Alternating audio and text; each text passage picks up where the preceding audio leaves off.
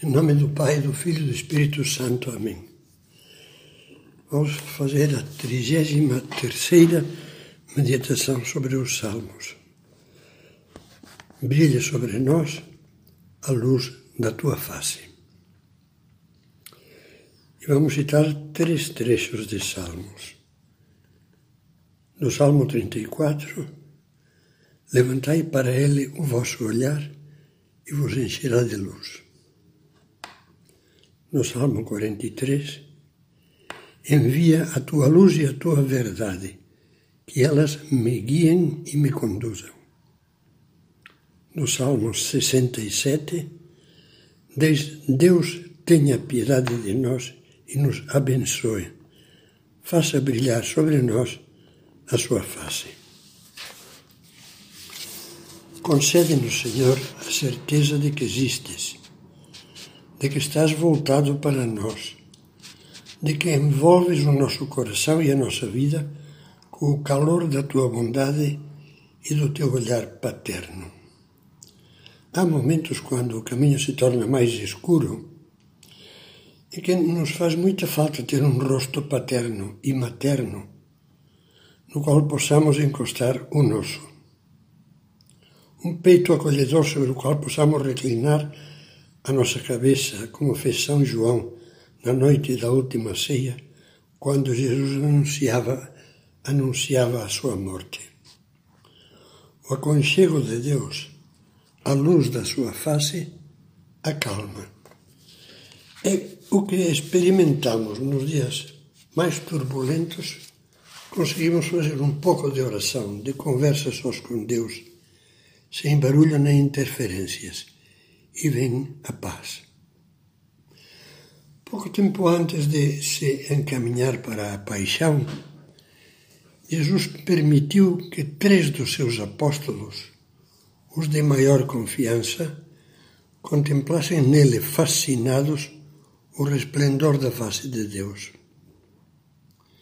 Jesus, diz o Evangelho, tomou consigo Pedro, Tiago e seu irmão João e os levou para um lugar à parte em um alto monte, e ali foi transfigurado diante deles. O seu rosto resplandeceu como o sol, e as suas vestes tornaram-se alvas como a luz. Apareceram então duas figuras símbolo do Antigo Testamento: Moisés, símbolo da lei, e Elias, dos profetas, que falavam com ele da sua morte que ia dar-se em Jerusalém. Empolgado por esse resplendor divino, Pedro exclamou: Mestre, como é bom ficarmos aqui. Façamos três tendas, uma para ti, outra para Moisés e outra para Elias. Queria acampar, eternizar aqueles momentos de arroubamento e paz. Mas o encanto durou pouco.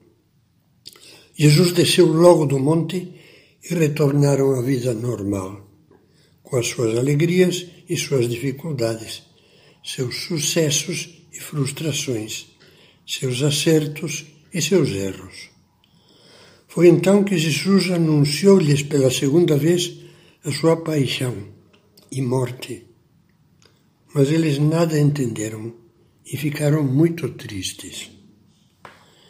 Nosso Senhor pede-nos a intimidade da oração. Mas a autêntica oração, diálogo de amor, não é uma fuga. Ao contrário, é um grande meio para crescer na fé e assim podermos ver e cumprir melhor a vontade de Deus. Isso, porém, sem a cruz de cada dia é impossível. Vida cristã sem cruz é como uma águia sem asas. Os bons tempos de oração certamente são repousantes, mas acima de tudo devem ser reconfortantes, ou seja, neles devemos recarregar forças e tomar decisões firmes, ao mesmo tempo que pedimos ao Espírito Santo que nos, que nos infunda o dom de fortaleza. Deus nos consola, sim, mas é para nos fortificar. Na oração, o que o Espírito Santo faz em nós e por nós é muito mais importante do que o que nós fazemos por nós mesmos. Numa homilia sobre a transfiguração, o Papa São Leão Magno, no século V, dizia: A transfiguração tinha como fim principal afastar do coração dos discípulos o escândalo da cruz, para que a ignomínia da paixão, voluntariamente suportada por Cristo, não lhes abalasse a fé.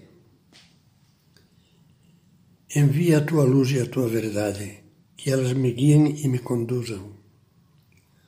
O Salmo nos lembra que toda a luz vem de Deus, desde a luz da criação, faça-se a luz, até a luz do fundo da alma. Pensamos concretamente a luz da transfiguração, que nos faça ver o que o mundo não pode enxergar: o valor da cruz, do sacrifício, da renúncia e do sofrimento quando abraçados por amor a Deus e ao próximo. Pensamos que na nossa ascensão pelo caminho da santidade cristã, o escândalo da cruz de que falava São Paulo não nos derrube antes de chegarmos ao termo da estrada da vida. A palavra escândalo, scandalon, que São Paulo utiliza, significa literalmente pedra de tropeço. Na vida há muitas pedras em que podemos tropeçar e cair no meio caminho. Peçamos a Jesus que nós mesmos não sejamos essa pedra de fracasso pela nossa covardia e pelo nosso comodismo. Para reforçar o nosso propósito, meditemos devagar estas três breves fases de São José Maria. Primeira, o caminho do amor chama-se sacrifício. Segunda, o amor saboroso que torna feliz a alma está baseado na dor. Não é possível amar sem renúncia. A terceira, ter a cruz é ter alegria, é ter a alegria, porque é ter-te a ti, Senhor. Se compreendermos esta mensagem que provém da entranha do Evangelho, nos prepararemos porque, para que, ao chegarmos à estação terminal da vida, possam ser aplicadas a nós estas palavras de Jesus. Então os justos brilharão como o sol no reino de seu Pai.